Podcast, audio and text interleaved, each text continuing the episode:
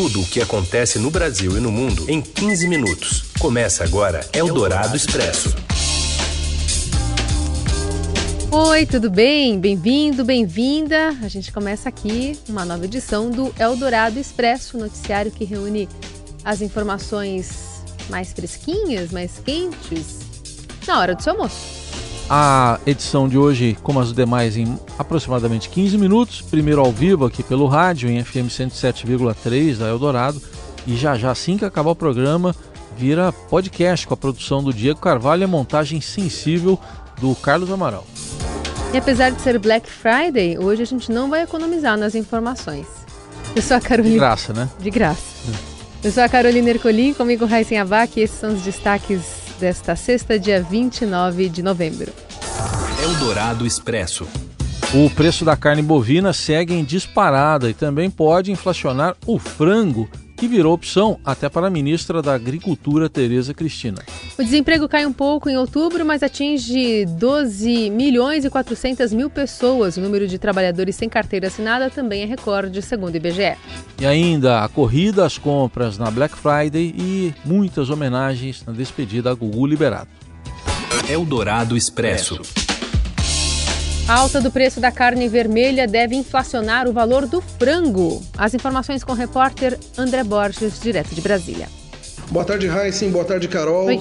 O governo está preocupado com esse aumento repentino da carne vermelha, que subiu até 35% em mercados como o de São Paulo e que já começa a mexer com preços de outras carnes, principalmente o frango e os suínos. É claro que ainda não é possível prever qual vai ser esse impacto, mas o governo naturalmente sabe que isso é, é lei de oferta de mercado. É, se a carne subiu muito, naturalmente o consumidor vai buscar outros produtos e o frango já começa a subir, a carne suína também. Há uma preocupação muito grande é, de onde será o ponto de equilíbrio, qual que será o custo efetivo aí da carne. Ontem, em entrevista ao Estado, a ministra da Agricultura, Tereza Cristina, disse que o valor ele está alto, que há o que ela classificou como uma euforia por causa das compras feitas pelos chineses, as exportações realmente estavam no preço muito, muito alto e isso mexeu com o mercado e o preço da arroba que vinha sendo aí negociado em 140 reais chegou a ser vendido em São Paulo a 231 reais a arroba do boi, que equivale a 15 quilos de, de carne basicamente. É, esse preço, segundo ela, é, sim, é resultado de, de, um, de uma situação é, que vai se regular. O, o governo espera que esse valor encontre um equilíbrio, né?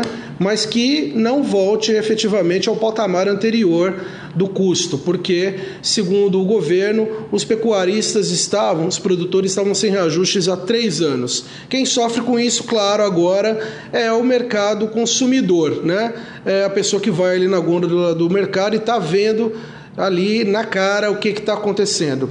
Vamos seguir acompanhando aqui os reflexos dessa situação. Com vocês, Heisen e Carol. Valeu, André. Aliás, em entrevista ao Estadão, a ministra também disse que a carne não deve voltar ao patamar anterior. Só em São Paulo o aumento real foi de 35% em um mês.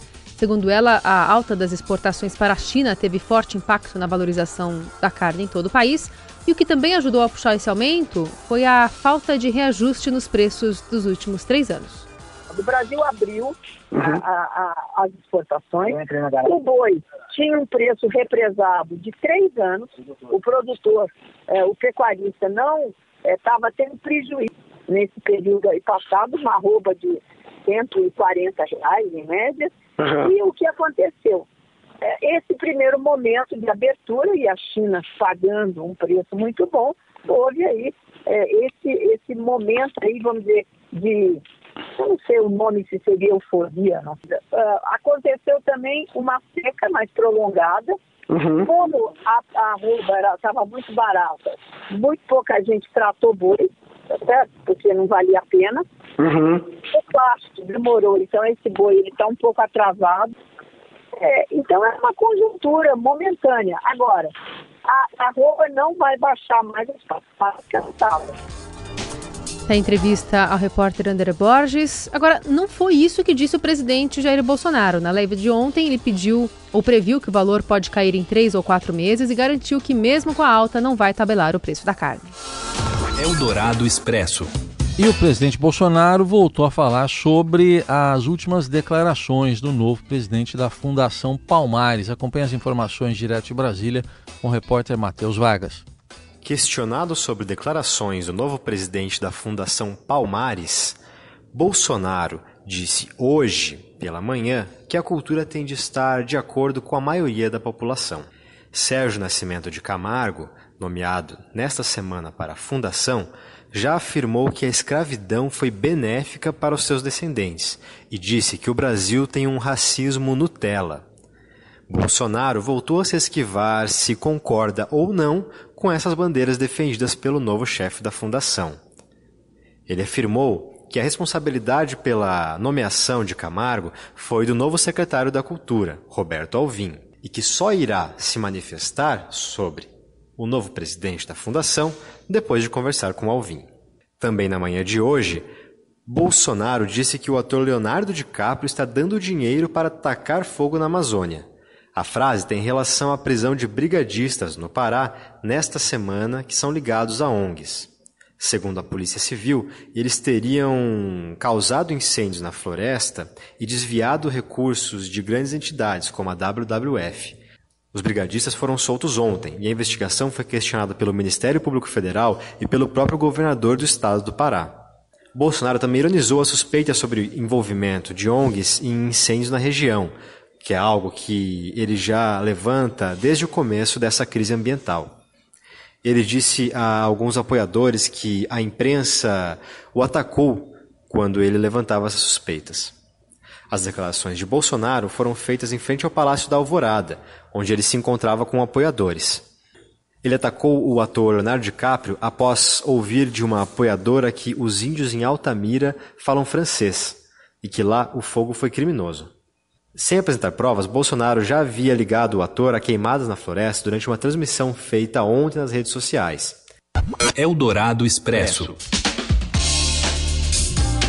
A Polícia Federal prendeu hoje a desembargadora e ex-presidente do Tribunal de Justiça da Bahia, Maria do Socorro Barreto Santiago. A prisão é preventiva e ocorre em uma nova fase da investigação sobre um esquema de corrupção e venda de sentenças a ordem partiu do ministro Og Fernandes, do Superior Tribunal de Justiça, que é relator da Operação Faroeste. A Polícia Federal cumpriu três mandados de busca e apreensão e a decisão ainda converteu as quatro prisões temporárias determinadas nos últimos dez dias em preventivas, ou seja, né, não há prazo para que elas eh, se encerrem. Eldorado Expresso. O apresentador Gugu Liberato foi enterrado hoje em São Paulo e quem traz os detalhes é a repórter Maiara Barbosa. Olá, Raíssa e Carolina, boa tarde. Falo diretamente aqui do cemitério Getsemane, onde aconteceu exatamente ao meio-dia e nove o sepultamento de Gugu. Foi uma cerimônia bem rápida e simples, um padre veio e rezou com a família, é, entre os presentes estava o apresentador Rony Von e também uma enorme multidão de fãs que veio aqui para dar esse último adeus e também trazer um pouco dessa, dessa sensação de conforto para os familiares do apresentador. O corpo saiu da Lesp pontualmente às 10h20, chegou aqui por volta das 11h30 e ele veio acompanhado durante todo esse percurso pelos taxistas da Associação de Taxistas do Brasil e eles vieram um total impressionante de 300 carros fazendo um buzinaço aqui por todo o caminho.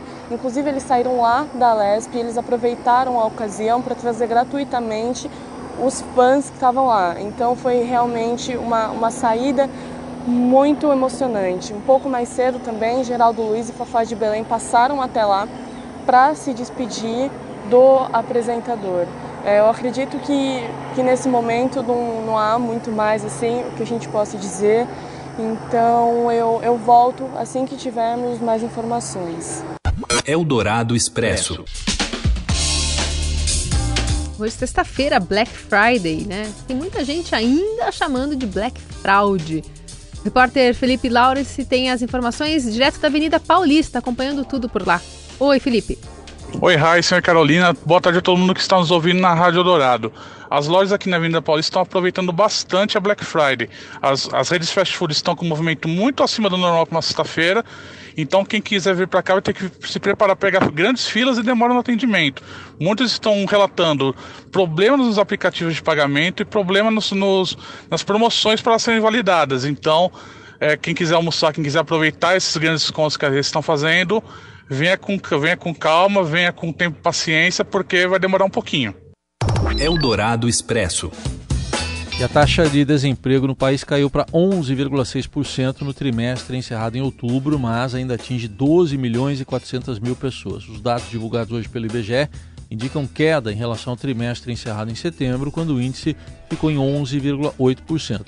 A pesquisa ainda registra uma certa estabilidade no recorde de trabalhadores sem carteira assinada. A taxa de informalidade foi de 41,2% no trimestre até outubro, pouco abaixo do recorde de 41,3% no período de julho a setembro. No total, são 38 milhões 751 mil trabalhadores sem carteira assinada. Eldorado Expresso. Bom, e na luta contra o primeiro rebaixamento da sua história, o Cruzeiro troca de técnico nas últimas rodadas do Brasileirão. Essa confusão quem conta pra gente é o editor de esporte do Estadão, colunista aqui nosso, Robson Morelli. Olá, amigos! Hoje eu quero falar dessa crise sem fim do Cruzeiro. Ai, ai, ai! O Cruzeiro continua na zona de rebaixamento, perdeu ontem para o CSA por 1 a 0 e se afundou e se afundou na crise. O técnico Abel Braga entregou o cargo na manhã dessa sexta-feira, prontamente atendido pela diretoria, que visa dar um chacoalhão no vestiário para tentar escapar do descenso nessas três últimas rodadas que faltam ainda para o clube no Brasileirão. O Thiago Neves também falou antes da partida que a diretoria deveria pagar salários atrasados, que isso serviria de incentivo para que os jogadores corressem mais é, para vencer as suas partidas. Não aconteceu, o Cruzeiro perdeu, a torcida reclamou, vaiou de novo e o time agora é, se volta é, afundado, afundado é, na zona de rebaixamento do Campeonato Brasileiro. Tem 36 pontos, é o 17 colocado, mas vê aí rivais direto, Fluminense até o Ceará Ceará, né, Atlético Mineiro, todos um pouco mais para cima e ele ficando sozinho lá embaixo. Quem disputaria vaga hoje com, com o Cruzeiro é o Ceará que é o primeiro fora da zona de rebaixamento, com 37 pontos. O Cruzeiro, como eu disse, tem 36. Abel Braga saiu e o Adilson Batista foi contratado. É, o Adilson Batista que vai dirigir o Cruzeiro nessas últimas três rodadas. E não são fáceis, não, hein? Joga com o Vasco, visita o Vasco lá no Rio de Janeiro na próxima segunda-feira. Depois enfrenta o, o Grêmio também fora de casa e aí recebe o Palmeiras para encerrar sua participação na temporada. Ai, ai, ai, três pedreiras pela frente na vida desse Cruzeiro que hoje estaria rebaixado. É isso, gente. Falei, um abraço a todos, valeu! Eldorado Expresso. E um dos, maiores nome, um dos maiores nomes das artes plásticas brasileiras, referência entre os modernistas, ganha uma exposição em São Paulo, Tarsila para Crianças, que está no Farol Santander, no centro de São Paulo, estabelece um diálogo com o público mais jovem. As crianças terão ainda a oportunidade de interagir com os elementos das obras de Tarsila do Amaral. A sobrinha neta, que é curadora e também se chama Tarsila, vê muita importância em apresentar a obra da artista para as novas gerações. E como curiosidade, o lado musical do modernismo de Tarsila está presente nos nossos dias, no, por exemplo, no cenário de shows de Caetano Veloso e Chico Buarque. Ofertório, caravanas e tantos né, tiveram o dedo do cenógrafo carioca Hélio Enschbauer, cuja arte é fortemente inspirada na estética modernista. O pintor Paul Gauguin amou a luz na Baía de Guanabara. O compositor Cole Porter adorou as luzes na noite dela. E é dele a pintura com reprodução de imagem tropicalista que estampa a capa do álbum Estrangeiro, a gente está ouvindo aí do Caetano, no final da década de 80. A Baía de Guanabara